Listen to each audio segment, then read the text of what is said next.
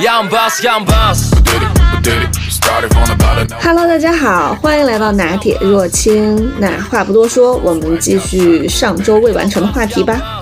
哎，我想到一个有一个制度的变化，因为我把它列在里面了。其实我会觉得这个挺有意思的，就挺值得探讨的。就是前两年有一段时间热炒这个契约型婚姻，就是就是有有有有有人在人大上去提嘛，对吧？就说大家是否可以探讨一种契约婚？我觉得这个特别好，而且特别适合我们这种群体。就是就是怎么说呢？适合吗？为什么我觉得我不需要呢？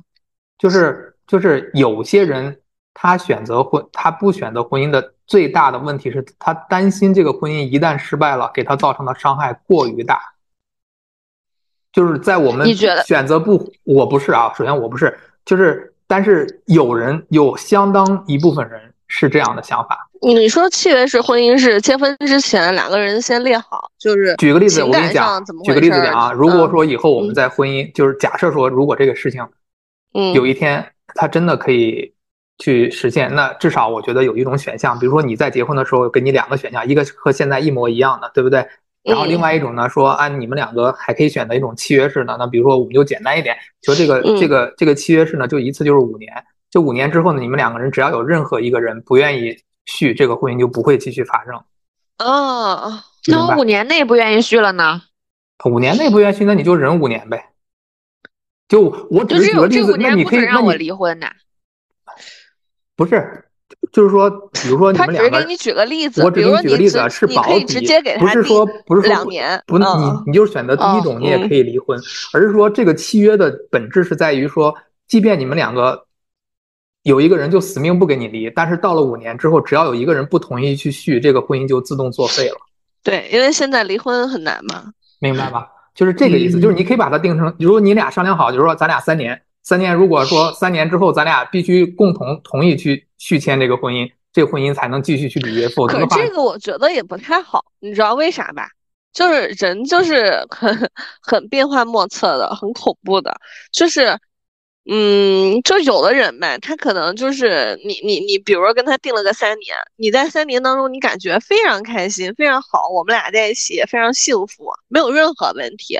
然后到了三年啊，说续不续的时候，对方突然来我不续了，那你可能就晴天霹雳呀，你就那怎么就不续了呢？我终于找到了我这个，然后你时时刻刻要想到有这个问题，嗯。那你就没有办法沉浸在幸福当中。我就是说，打个比方啊，是有这种可能出现的。所以说这个不适合你啊。我只是举个例子，但肯定是有这样的人，对不对？就我的意思是说呢，是怎么回事？本来本来我为了录这一期节目，我特别怕你俩撕巴起来，后来现在变成你俩是同一阵营的，现在开始跟我撕巴是吧？没有，哎，我没有跟他统一阵营。就是我刚刚发现了一个。有人去提出这样，甚至在这个两会上去提出这样的提案，对吧？咱也不知道是真的假的，毕竟咱也进不去，是吧？这只是说有这个传言。那我就在想，契约型的婚姻应该是一个什么样的形式？那至于说它制度上有这种变化，就就说明呢是在进步。就是首先，这个这个就是。你看啊，我怎么看这个婚姻这件事儿？就是首先，它是一个社会上的一个制度，对吧？它是大家的社会的一种契约。它这个东西呢，它其实本质是反人性的，因为它要约束的是那种你在你在这个这个过程中，人性都想去逃避的那些东西，对吧？所以它需要用法律来保障。那么，那么，那么，在这个制度的变化的前提下呢？我我有个问题啊。就你刚刚说那个人性都在逃避的问题，我没有觉得呀。就我在婚姻当中，我没有觉得我有需要逃避的东西。那我想问你，嗯，你现在最大的问题是什么？你现在最担心的问题是不是没有保障？嗯，不，那那是另外一个事情。所以这是不是？所以这是制度要去约定的，就是你们两个人在一起了，你们两个人分开就要对对方去履行什么样的义务？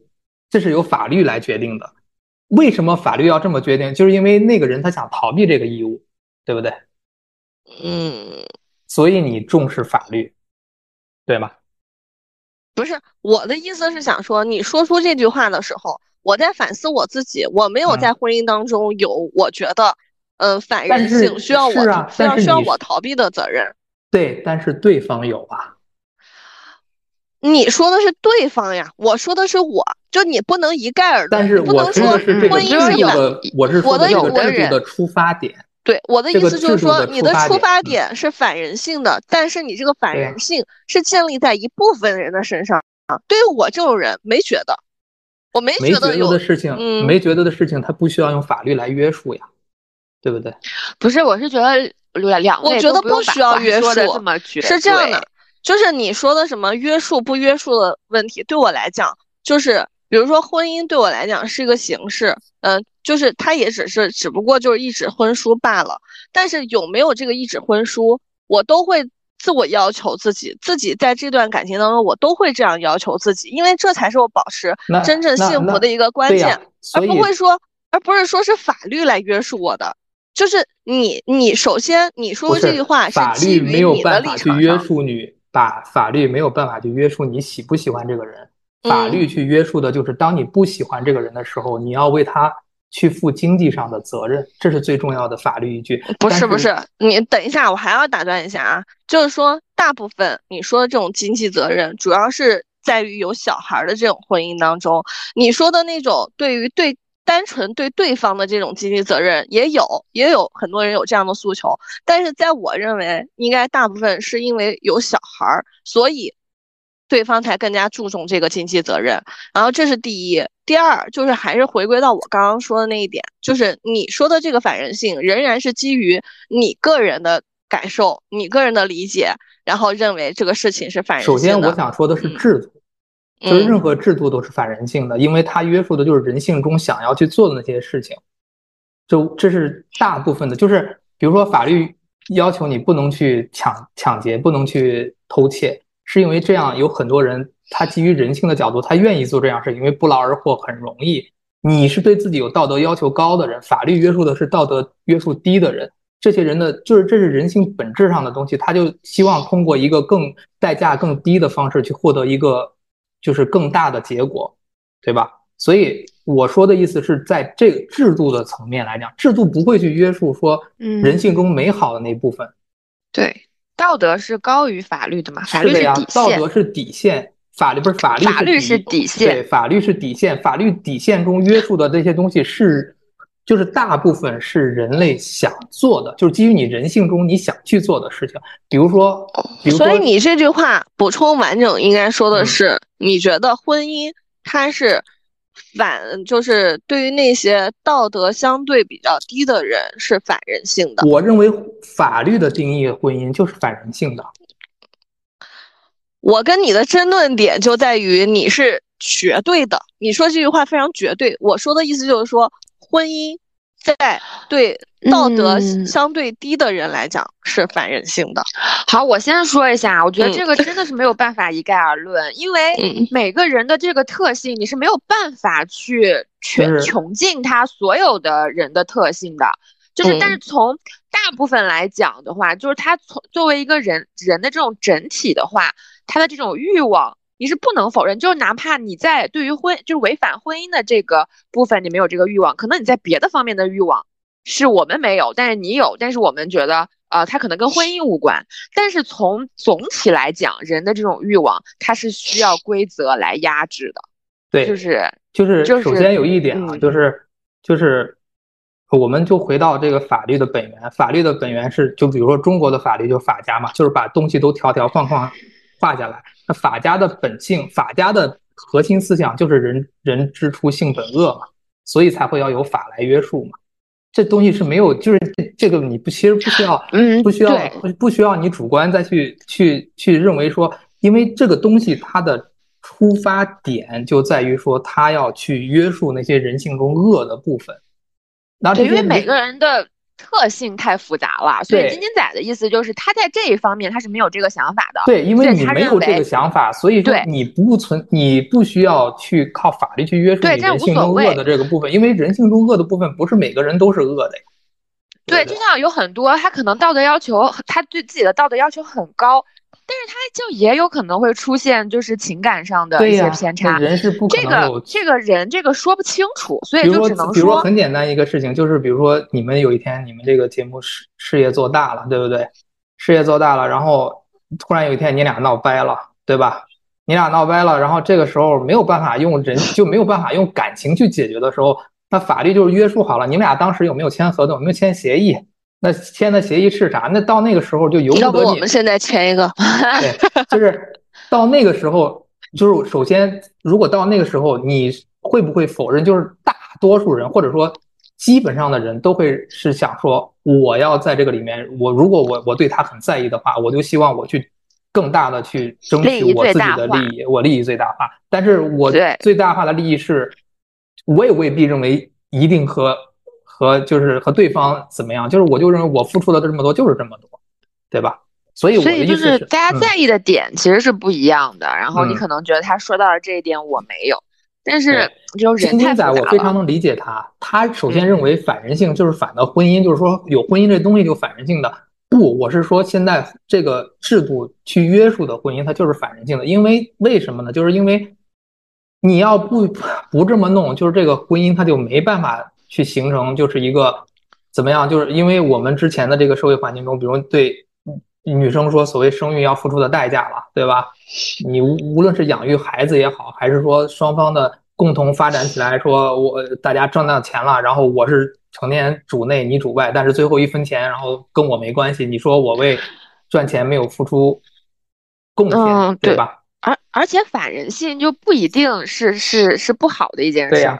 因为人性本来就是有很多，它是需要制约的，不然的话就太疯狂了。所以那不是，那你是合理的。咋说呢？就是说，嗯嗯，性本善还是性本恶这件事儿，它这件事本身就不是个绝对的。是啊，对啊，嗯，就是你的你的人性里面本来就有就有恶有有善有恶呀。嗯，所以法律才要去约束你恶的那部分呀。对我们讨，其实我们讨论婚姻有没有必要存在是没有必要的。我们需要讨论的是，婚姻对于我而言，就是对于我们每一个个体而言，它有没有必要，是的，就是去去去实践。嗯，所以所以就是首先，你看你你自己会判断，就这个东西对你是不是必要的？那我们都有各自的答案，对吧？然后那你们各自的答案是什么？那我是不必要呀。这个事情对我来说，就婚姻对我来说根本就没有必要性，就是有就有，没有就没有。就对我来说，不损失什么，也不也不为这个事儿一定要有特别好的加分，也不一定就没有他，我就人生就怎么失去了很多。我我从来没有这种感觉，就主观上就没有这种感觉。嗯，所以你说他对我有什么必要性呢？嗯，应该是没有的吧？嗯，对吧？嗯，但是你就是我刚刚忘了说，就是我刚刚为什么就是你在聊，就是人大有这样提案的时候，你觉得？是一个很大的进步，你觉得很开心。我当时笑是因为你一直强调，就是你对于婚姻觉得没有必要，你对于婚姻就是表现出来的好像很就是不是一个很积极的状态。但是我觉得其实你对于婚姻这件事情也好，或者是对于这个形式也好，你是很感兴趣的，而且就是我是觉得你很在意这个东西。对，就是我认为首先一点就是目前所就是客观的婚姻和我主观的婚姻差差别，就我认为的主观婚姻差别很大。对吧？所以我认为，就是我，但是我我觉得，如果两个人就是可以相互陪伴，然后到就是互相扶持一生，对不对？他其实在我认为，他就是婚姻。其实我我一直这么认为，就是我上一段恋爱，其实金金奶知道，我其实谈了八年。嗯，就是我想你们可能包括他一个已婚人士，他都没有和另外一个人在一起待过那么久。对我所有男朋友加起来都没有你。其实，在 我认为，我我这个其实就等同于和婚姻没有区别，就没有本质上的区别。因为我和另外一个人在一起生活了那么久，然后从感情的各种变化到最后双方分开，那我认为，首先这个事情对我而言，就抛开定义而言，我就觉得它和结婚是没有区别的。嗯，那我怎么去衡量这件事情的好坏？就是我一直认为。无论是婚姻也好，还是感情也好，最终这段关系对你们两个人是正向的还是负面的，这才是这个事情去考虑成功和失败的一个最重要的维度。就是你和一个人结束了一段关系，然后你回顾这段关系之后，你会觉得你成长了，然后你进步了，然后你获得了就是比之前更好的自己，我觉得这就是最重要的一个标准。至于他的他有没有去领那个证啊，或者是怎么样，其实我觉得不重要了，对吧？嗯，你这一点就嗯蛮上价值了。对呀，然后然后所谓制度思考，就是我觉得人一定要就是现在的社会环境，就是应该是会有更多的人去想这些事情，就是这个婚姻制度是不是它就可以一百年不变、一千年不变，永远都是这个价值？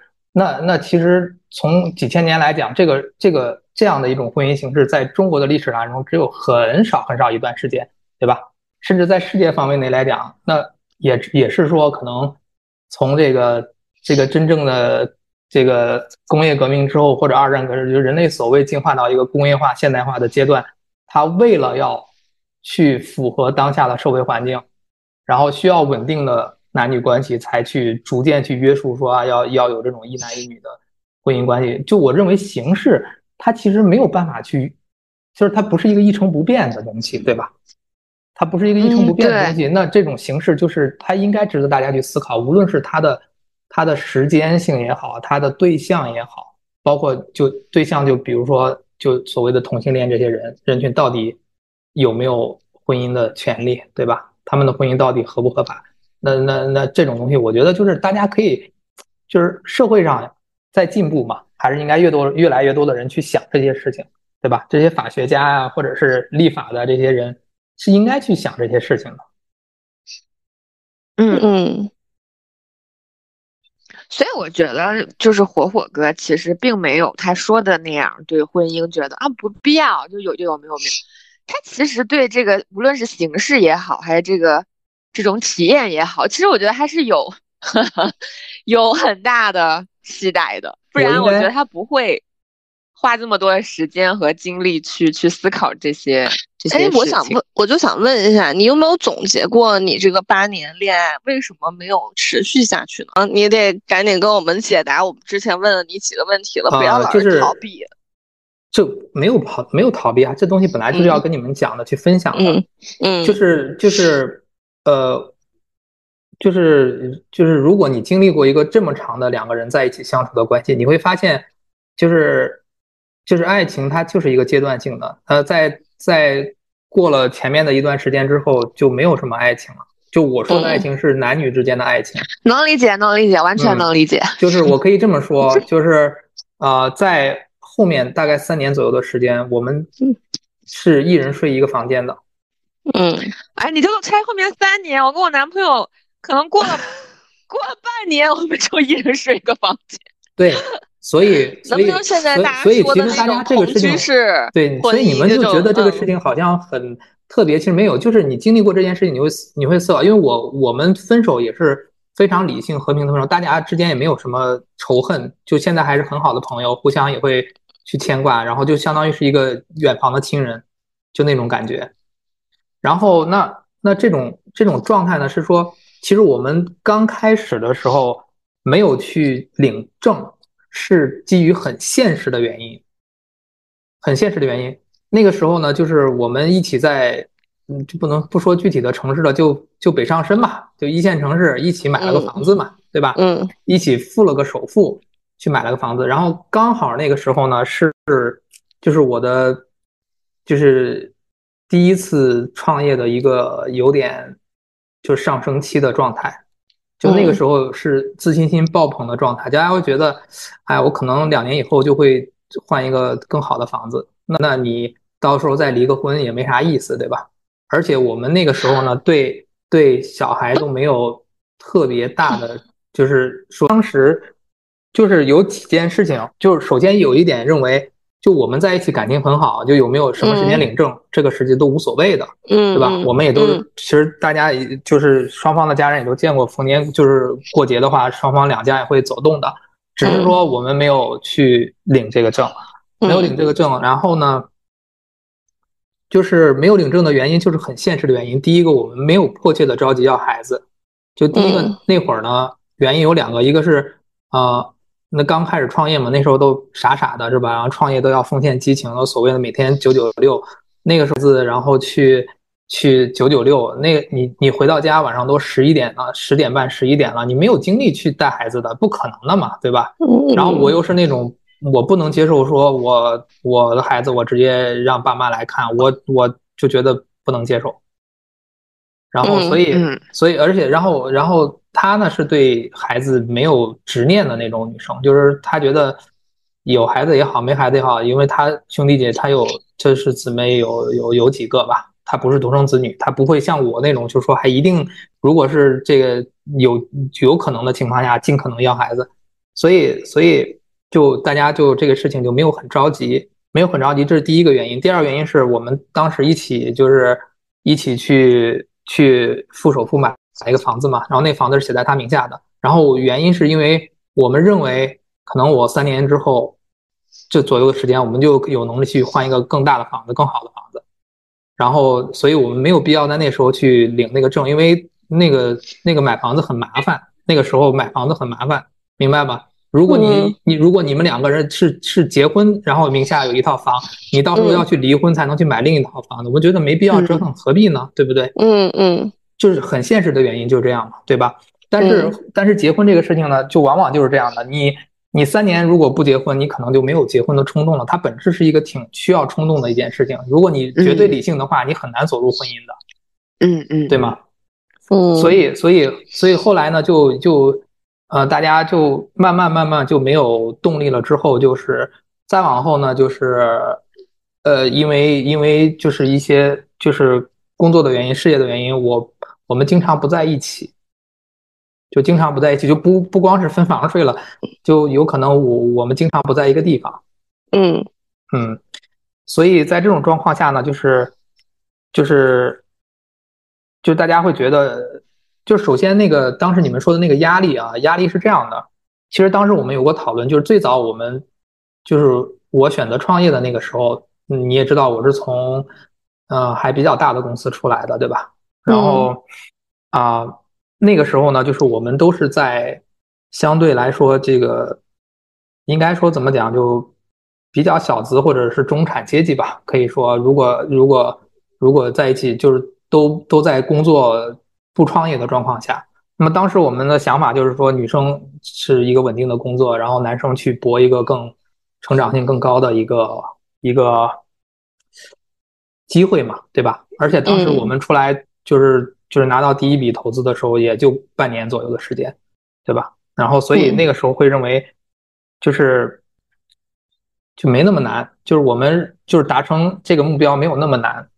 然后，但是但是这个就是就是历史的经验嘛，人都是历史局限性的。就你回过头来看，可能那个时候有大环境的原因，并不一定是你多出色多优秀，可能只是因为社会上热钱太多，你很容易拿到投资。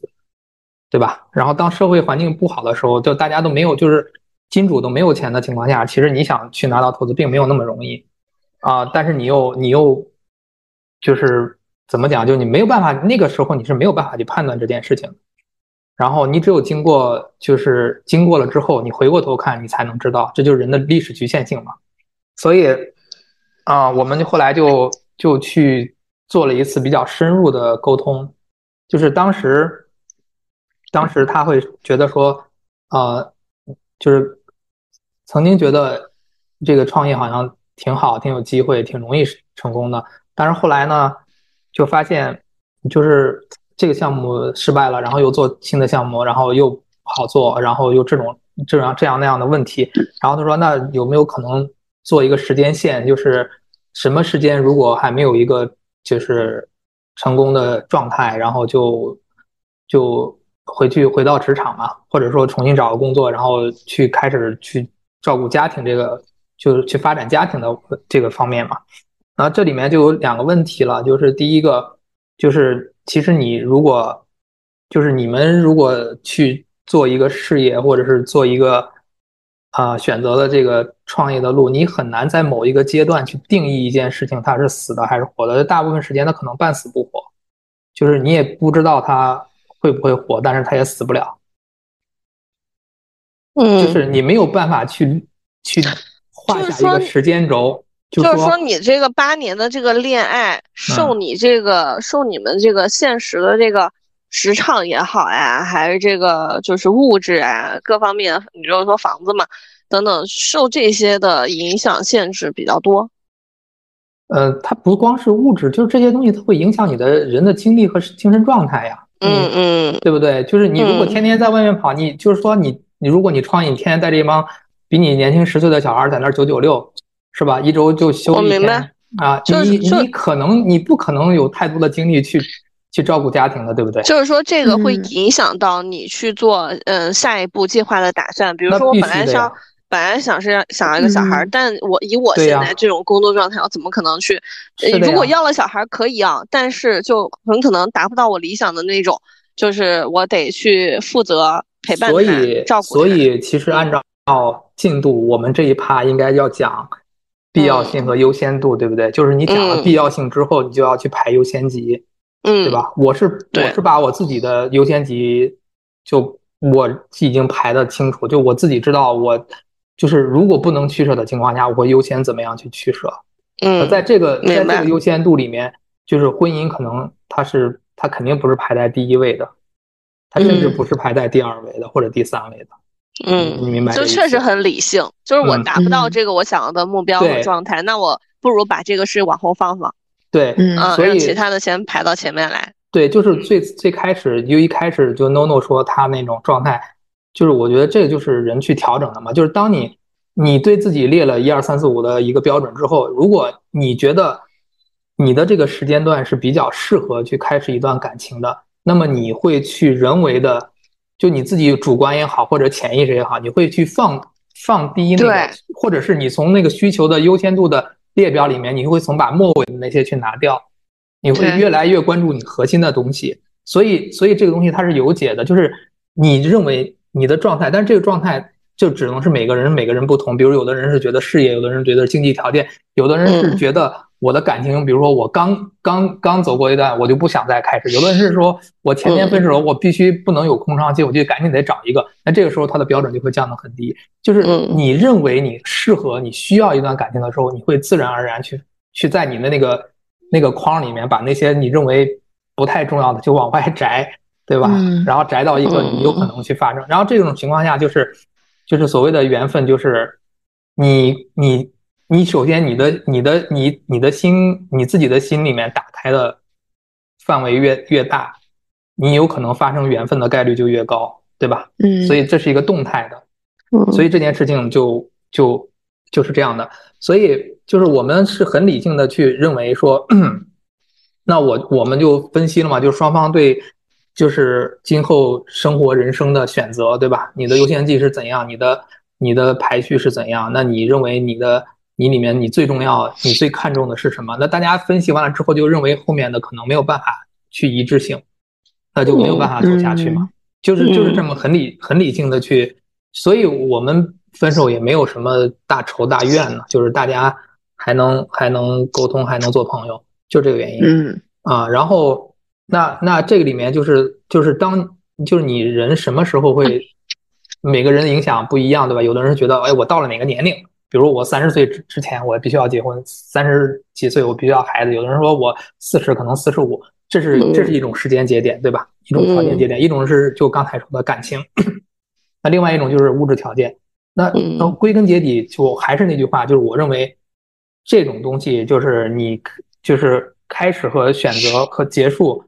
啊，就是你评评价一段感情对这个人是好的或者坏的，我还是那个标准，就是就是我经历了，我和我认为我经历这段感情对我而言，我个人是成长的，我个人是正向加分的，无论是各方面，那我就觉得这是一个好的事情，就是一个成功的标准，就我不会在意他的结果，说一定要结婚，或者是一定要两个人没有分开是才算是成功，就我觉得那不重要，嗯。你具体成长啥了呢？因为我觉得你本身就是一个理性的人，你不管怎么样经历，你总归来讲都是理性的。如果是在经历了一呃一一年或者半年的时候，你发现这个人在消耗你，你可能直接就停止了。就能让你一个这么极度理性的人，就是发展了八年的恋情，我觉得他本身他肯定不是一个消耗你的过程，你肯定是在其中有愉悦的，有有有得到满足的。所以说。对于你这种理性的人来讲啊，去选择一个八段的八年的恋爱，我觉得这个过程肯定它是一个，嗯，最终是会有收获的。就是因为我不是 一个轻易去开始感情的人，对吧？嗯，甚至很多很多就是就是发展了某些关系，也就是也不就从来没有妥协过，要一定要确认关系的，确认感情关系的，或者确定名分的。嗯，我不喜欢做这种事情，就行就行，不行就算了，对吧？嗯嗯，你如果接受就接受，不接受就是这样的，那大家也没关系的。你你还能做朋友就做朋友，不能做朋友就算了呗。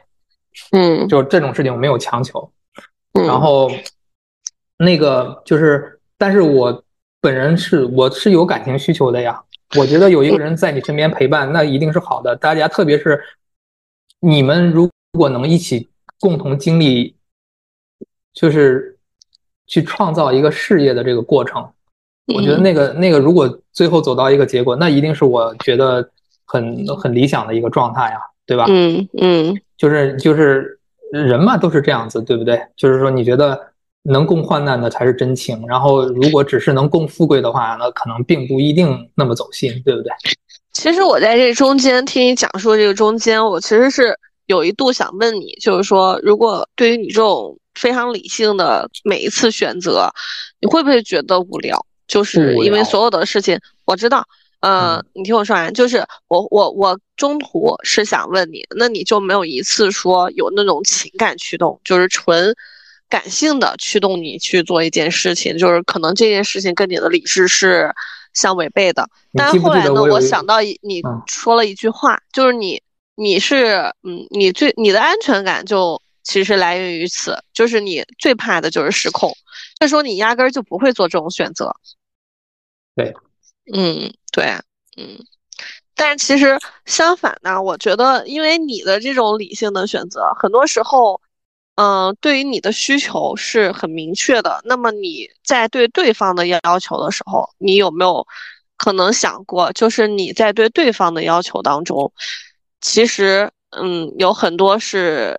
对对方来讲，这会对他来讲是一件失控的过程，会的呀。就是，对，就是必然因为你要失控吗？对，因为你要维持你的这个稳定的状态，然后你的需求，然后这个时候呢，你就有可能会造成对方的这种这种这种失衡。所以说，所以天蝎受不了白羊，受不了这种这种这种冲动型人格呀，受不了这种这种异性的伴侣，就这原因呀，因为他太容易失控了呀。嗯 嗯嗯，不单纯是此吧，就是女性很多时候她在有有想法的时候，尤其她不是你这种人格的时候，她有时候并不会并不会表达出来。我这样讲，就是绝大部分女生都是感性的，就是就是在大多数时候，就刚开始她会认为很潇洒的和你在一起，不大家都不在意玩一玩都没关系的。嗯啊，这里面这里面又有又有大部分来说是会嗯。就是会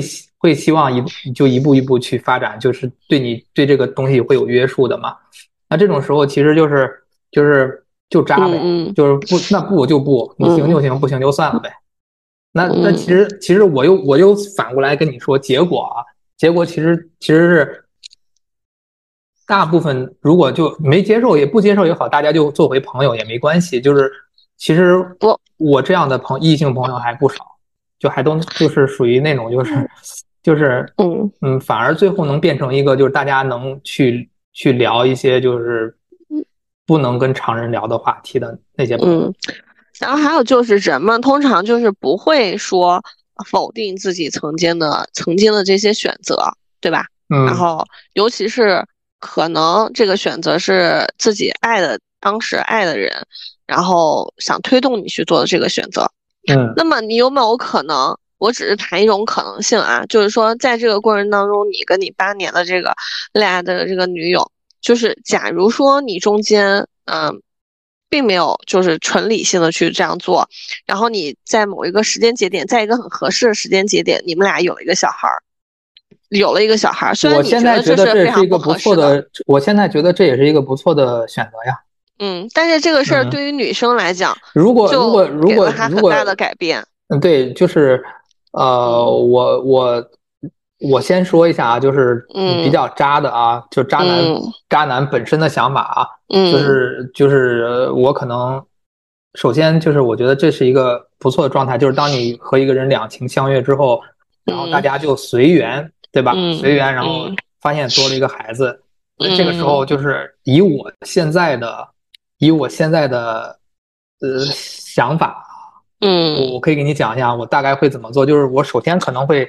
会尝试去沟通一下，就是我们有没有可能共同抚养这个孩子，然后至于婚姻关系，我们就再看。就是我第一时间会去做这样的，就是就是我会跟对方去做这样的沟通。就是如果对方认为，就是这是有可能去去达成的状态，就是，但是有一点很难，你知道吗？就是因为你又很理性，然后呢？一般这种人，他控制欲就非常强，控制欲很强，他要控制自己，就是嗯，很多时候就是他是希望能够说服对方按照自己的想法走了。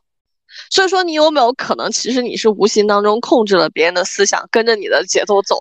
但其实别人本身不行，也有一个设计外话。嗯，你们就是你们怎么能够在谈这些之前就先有个孩子呢？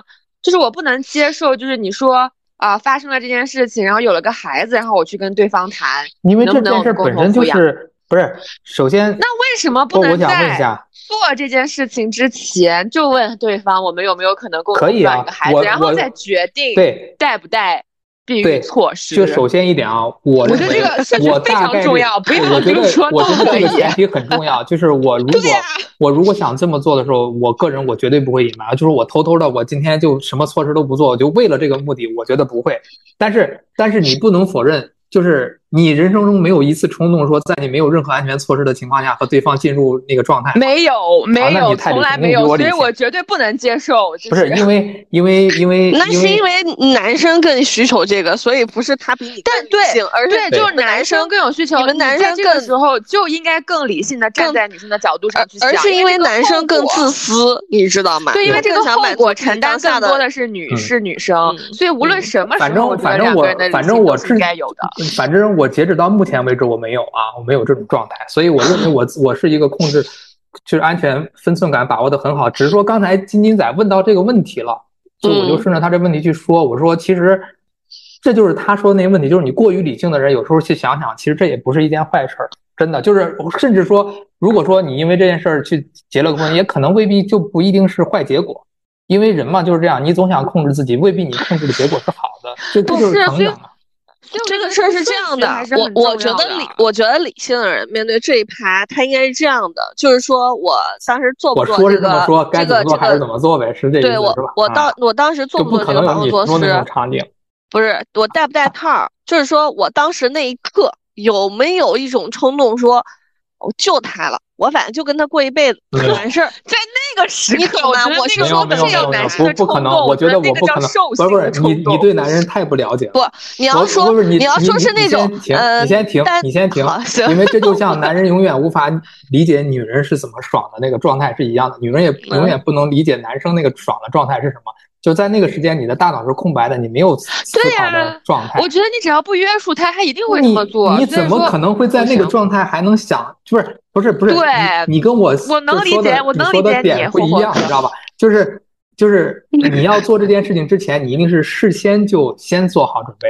对你如果进行到了那个状态，你还再去想我他妈就他了，然后对，不会的，不会的，你就没金仔，你太感性了。你不是你的，你对。没有，我只是提一种假设，我没有说没有这种假设。男生是不可能这样想的，生理上就对，男生是不可能这样想的，就是生理上他就没有办法实现，因为那个时候你的大脑是没有办法思考的。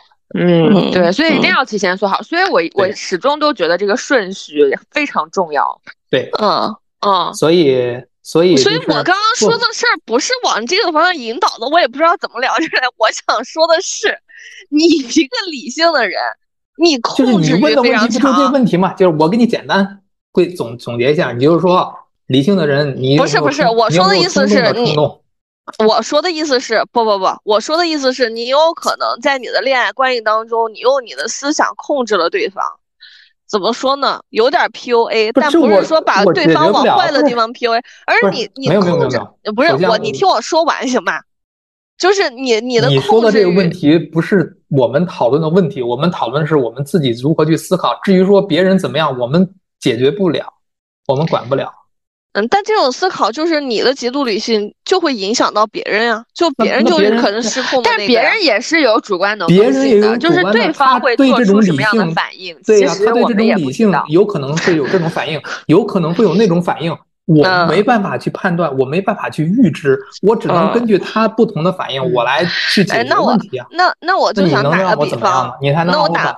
那我打个比方，如果在中途你你那八年中间，然后你就到一个非常合适生小孩那个点儿的时候，在当时那个状态下，如果对方就是没有顺从你的去想说，我觉得此刻就应该要一个小孩儿，那你当时会做什么选择？你大概率是，你你大概率是分手呢，还是你你要你你不要按你现在的状态，不是首先你要回到你当时的状态，就是一个没办法去沟通，因为这个假设不存在。因为我我认识的这个人，他对小孩就没有概念，就没有执念，他甚至比我还不想要小孩。嗯嗯嗯，甚至如果要要小孩，是我要去说服他我们要小孩。嗯，你明白这个意思吗？所以你说这个前提我没有办法回答你，我怎么办法？我只能站到现在的角度给你编一个说，或者说我看别人怎么样，我认为会怎么样，对不对？嗯嗯。所以说你选，所以说就是因为。有的时候人就是这样，你你双方的这个互相的这种反应和状态，才能维持你走到那个阶段。如果不是一个这样的人，有可能你不会走到那个阶段呀。嗯，对，我对我就是说这意思。所以这个前提就很难成立，明白吗？嗯嗯嗯，什么呢？继续。嗯嗯。然后那反正就是就是。就是呃，就是我跟你讲，这这个这个所谓的成长嘛，就是你本身就很理性，你说还能成长到哪？就成长也有很多呀，就你对不同阶段的思考，对吧？就是在某一个阶段，就是你的认知、你的历史局限性，在你回过头来看，可能又又会有一些调整。然后，就包括对婚姻这个事情的看法，嗯，就我现在这种看法，那一定是建立基于。上一段感情之后的积累，嗯，那一定和我在这个之前的那个想法是会有不同的嘛？我认为会有很大的不同。嗯啊，所以所以就是 no no 的问题是在于，就是就是在感情这个部分，首先啊，我我说了就是就是渣男嘛，一般就把这事儿分得很清，就是谈恋爱谈恋爱，结婚是结婚，对不对？然后两个人相互吸引可以谈恋爱。然后，如果你你只是就是我有我之前我可能金金仔都不太记得了，就是我我们那时候有个开玩笑，我有一个名言就是就是问，嗯，就你们都相不相信一见钟情？你们都可以分别想想，就讲讲。你说 no no，你相信一见钟情吗？我相信，而且我只相信一见钟情。OK，那晶晶仔，你相信一见钟情吗？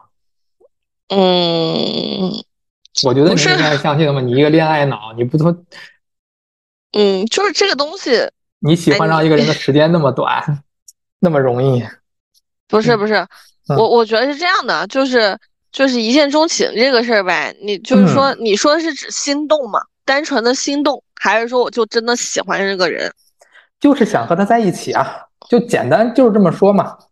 嗯，就想，因为我现在没有这种感觉，就是说你，因为我现在不是不是你你就是我就是心动可以有，但是。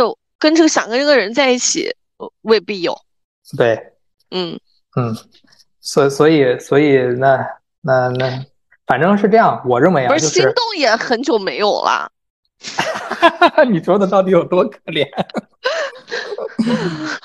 不是你还受你还是一个受限制的状态，对吧？等等你完全放飞自我了，也许状态好了就好了。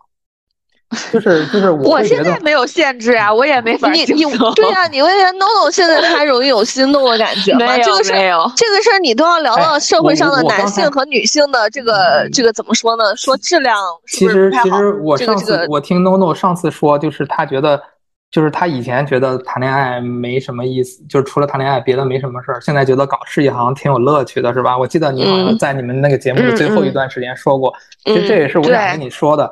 就是就是，你看，就是如果爱情的本质，爱情的本质其实科学的角度而言啊，就是也不知道科学家说的对不对啊，我只是引述。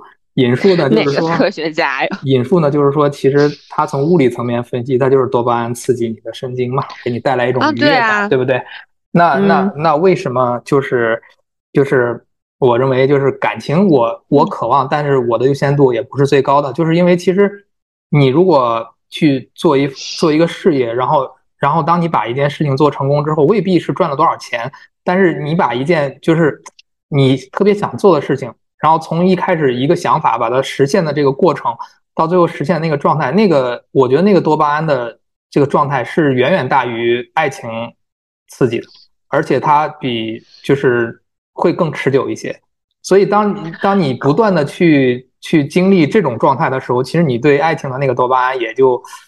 也就没有那么、那么、那么、那么的渴望了。我觉得这两者不可替代。然后呢，我觉得东东现在大部分时间没有这种感觉，是因为确实很难找到这样的对象，因为整体的这个品质。因为他现在还是那个问题，就是他现在并没有特别的打开。他说：“我现在迫切的需要一份感情。”所以，我觉得这个不一样，是我对感情的我自我认知，就是我刚刚一直在问你，就是控制也好，主动也好，就是控场也好。就虽然我也很强势，但是对于感情来说，我自己期待的感情就是坠入情网的感觉，你知道吗？就是不加控制，就是我就是看见这个人之后，我就觉得我就要，我就是想和他讲话，我就是想。但你又迫切的想知道被别人就是失控了之后，到底该怎么自救？这个是后面的阶段，但是我对于感情的期待就是不加控制，就是要坠入情网，所以我只相信一见钟情，就是。就因为我觉得我之前的经历可能也是，就是我要是喜欢一个人，就是不自主的，就是坠入了，就是被他深深的吸引，这是一个被动的吸引。但是后面你说的这种征服啊、控制啊、去吸引对方啊，那是后话。但是如果前提没有的话，其他的我都不想开展。那那你那你在开始一段感情的时候，你还会，呃，就是你你会对婚姻怎么看？你是随缘还是还是就觉得？开这段感情就奔着结婚走，嗯，随缘，就是感情跟婚姻，我要看我对于他的这种需求程度。就像我刚刚说的，其实我对于他，我没有在就是生育和财产上的呃出发点，所以说我对于他，我会觉得更神圣一点。就是有一天，如果我想和一个人结婚，就是我觉得没有什么比这个还能表达我的爱意了，那这个时候我可能就会愿意，嗯，只是这样而已。明白。所以，所以这种这种人的精神诉求，知道吧？他就是不容易达成，因为，因为为什么呢？就是就是我常常跟那个别人说，我说他就就首先让人觉得说啊，你这人，那那个这个结婚这个感情都分开了，那你这就是就是意思就是这人还有什么意思呀？然后其实就恰恰是说，我反而是觉得是从这个角度去想这个事儿，就是假设。有一个人的这个感情，他可以让你就忽略到所有，就是你要不要，就是要不要结婚呢？要不要生孩子呀？要不要有经济上的这个压力和付出啊？然后要不要照顾双方的家庭和社会关系啊？就是你只是最单纯的那种原始的状态，这是我觉得是特别不能被怎么讲，不能被否定的一种状态，就是。你说的这种状态，就是刚刚我们说的所有的，就是它的替代性已经很小了。就是你对于这种情感的追求，已经没有其他的这种形式可以来替代，所以它是最难得的。它是最难得的，就这种这种，我认为我就穷极一生，我也不会否定这种感情，或者说，我从我我一定会向往这种感情的。但是，只是理性的这个层面来讲，就觉得太难了嘛，因为。人活在这个社社会中，谁有可能把这些东西都抛开呢？所以，所以那那那我没有办法达成所有条件都这么纯粹的状况下，那我就分而治之嘛。就我这个阶段我需要啥，或者我当下我需要啥，那我就以这个为为第一诉求嘛。那那解决这个就是就好。嗯，对，就是在你解决的过程当中，我只是觉得就是男孩子，就是我希望他，因为他毕竟是段关系嘛，就是你只要对对方诚恳，就是你的所有的诉求。你可以直接告诉别人，而不要去美化他，就假以爱情的名义来美化他。我们这个观点是一致的，对吧？然后，嗯，但是这个呢，在金金仔的在看来，就是你在输出一种价值观，然后让别人去接受，然后其实是一种 PUA，就是这就他可以不接受啊。对，我觉得对，这就是不同人的观点。就是我特别能理解金金仔，就是他就认为，因为爱人爱情人格嘛，他就容易被外面人去影响。然后异性人格就你不断在输出价值嘛，就你总是在在输出自己的价值，然后你是建立在自我主观的价值观上去做选择的。因为我们会认为对方也可以基于自我的主观再做选择和判断，但是可能爱情人格就容易被我们的话影响。对，就他他就认为是说，因为这些人就是因为被你影响了，所以他做了一个他本身并不认为是他符合他意愿的选择。嗯嗯嗯，对吧？从某种程度上来说，就是那有道理啊。比如说，就像我们这 I 人碰到你们 E 人，我就可能不自觉的就被你们影响了。我会告诉你，你们会告诉我，你可以自主选择呀。对，但是我当时，可是我当时是因为想跟你在一起。所以我顺从了你啊，顺从了。所以，但其实我的本心，假如说我没有跟你在一起，你让我单独独立做这个选择，我可能做的是完全相反的选择。而我当下只是为了想跟你在一起，所以我顺从了这个选择。所以我觉得，就是人不要放弃自我探索，就是这一部分是你自我这一部分探的缺失的东西。你看，你要这样说，他就会告诉你。他就说：“我们爱人就是这样啊，我们容易被人，你们不懂我们的。”对，我就想这样说。你可以不理解我，但是确实我们人格是本身就是为你为什么你要说 I 人和 E 人呢？他确实就有不一样呀，确实啊，是的，确实有这种不同类型的人啊。所以说呢，我们今天讨论的对你而言的价值，就是当你遇到一个艺人的时候，你就想着你时时刻。他可能会输出，不是以后就比如遇到一个艺人，走开，就是就是就谈工作呀什么别的可以，谈感情还算了，就是以后爱人就跟爱人在一起，对，就是有商有量的，对，嗯，所以我这这这这个让我想到一个插插个这个话，就是。就是想到那个以前我看一个说这个 A 型血和 B 型血的人最好不要在一起，因为 A 型血的人总是忍让的那个，忍让的那个，他总是会忍让的那个。你你你觉得是轴，但是 A 型不准，我就反而是忍让的那个。所以说，嗯。就很多时候可能就了，你 A 型 B 型有区别呀？对，差别不大。对，然后就是，所以说其实两个人能过下去，有时候很可能就是因为重点在于这个 A 型血他忍让你。所以说你们这些 E 型人应该反省一下，你们有经常时候别人会配合你们，让让你们继续能过得下去，有可能都是因为 I 型人配合了你们，你知道吗？你这就是。这就是你看，你不理解异性人。对我们不希望别人配合我们，我们希望一起玩下去。我给你讲一下啊，首先你的误区是认为你劝说外星人，你就认为有用，没有用的，因为你是你对他没有输出能力。对，对我没有输出，我我甚至不喜欢。对，我甚至不喜欢一 个外星人。你们两个异星人先停一停，什么鬼？你说要过下去的时候，我就一直在排斥了。我今天晚上消耗很大，我本来就是重感冒，还要被你们两个异星人。能量一送输出，对，就是你在输出的时候，我们我的脑子里就想的是，嗯，这个词我其实不赞同的，然后 下一个观点其实我是不会接纳的。对，嗯，其实我我认为就是就是就是，你看都理性到能去列一个导图去聊这个事情，对吧？这种人他就不配有什么婚姻的，是吧？然后你已经冷静到，已经冷静到一个就像就像就像在挑菜一样，就像。就像在在考试打分一样，那这种状态他就不适合进入一个婚姻，他就没办法进入一个婚姻，因为你太理性了。就是所以这种状态呢，就是我觉得就是大家各自，就是第一你要清楚你自己之所以是你自己，就是可以去思考一下为什么你会是你自己，你的选择是基于什么？我觉得这东西就是去我个人而言，我为什么去后来梳理了这个玩意儿。就是我觉得，就是就是想想，就是大家在这儿讨论嘛，对吧？借这个，相信这个节目也一定会口碑特别两极。就是这一期的节目，就是你们剪出来之后，因为会有截然不同的两种人，就是一种人认为你们聊这些东西一点屁用都没有，他对这个社会没有任何指导意义，没有现实的操作价值，这一定会有一部分人。但是我是觉得，嗯，就是就是这件事情是挺有意义的。嗯，有有有。嗯，然后。然后，因因为有很多人再去思考、再去做选择的时候，还是还是应该，就是我认为人在做选择的时候，还是应该有自己的一个一个怎么讲呢？自己的一个指导性的一个嗯策略吧。就是就是怎么去做选择，对吧？嗯，挺好的。我觉得我们就是在不就是不祸害他人的前提下，然后就是嗯，就是找寻和探索吧，就不要祸害别人。就是这是我一直觉得，就是你们会现在更注重，就是这个两个人在一起的那个互相陪伴呀，还是就是。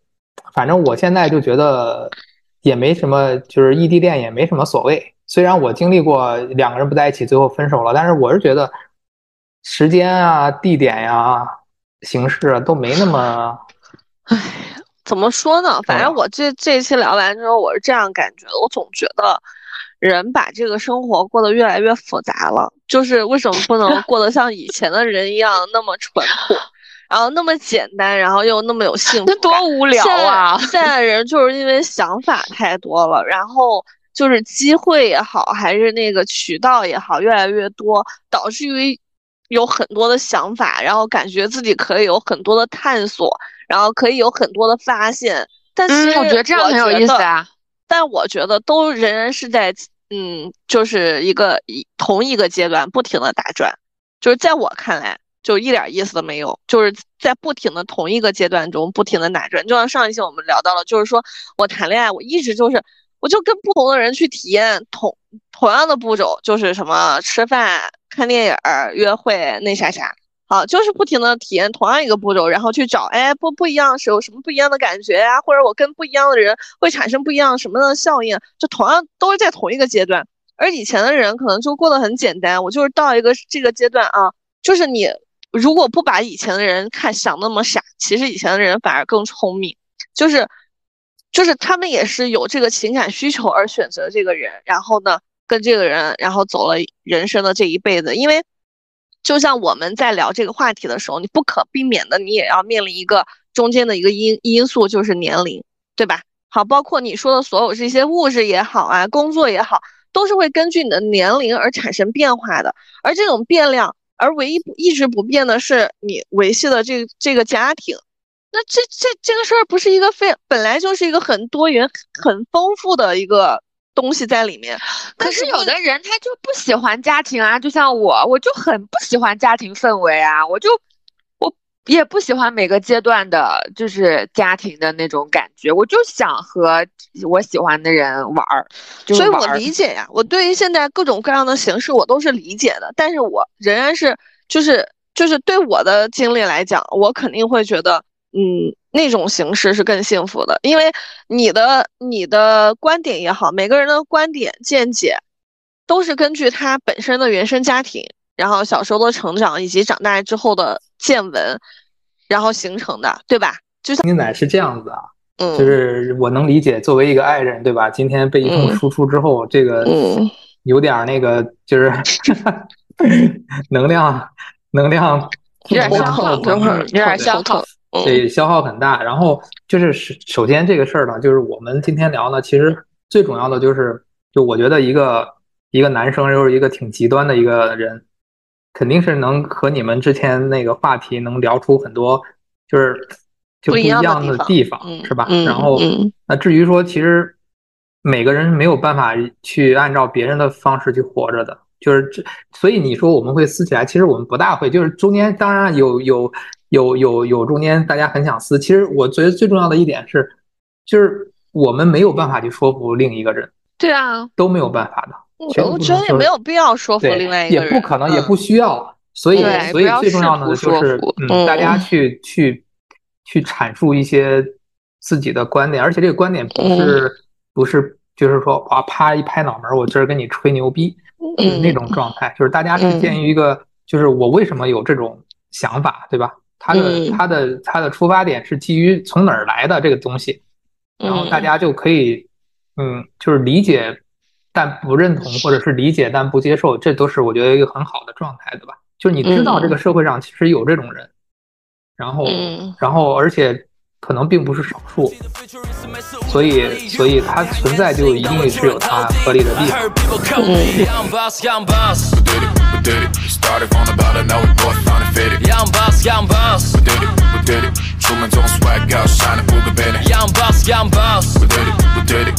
好，行，那我们今天就聊到这儿，别笑。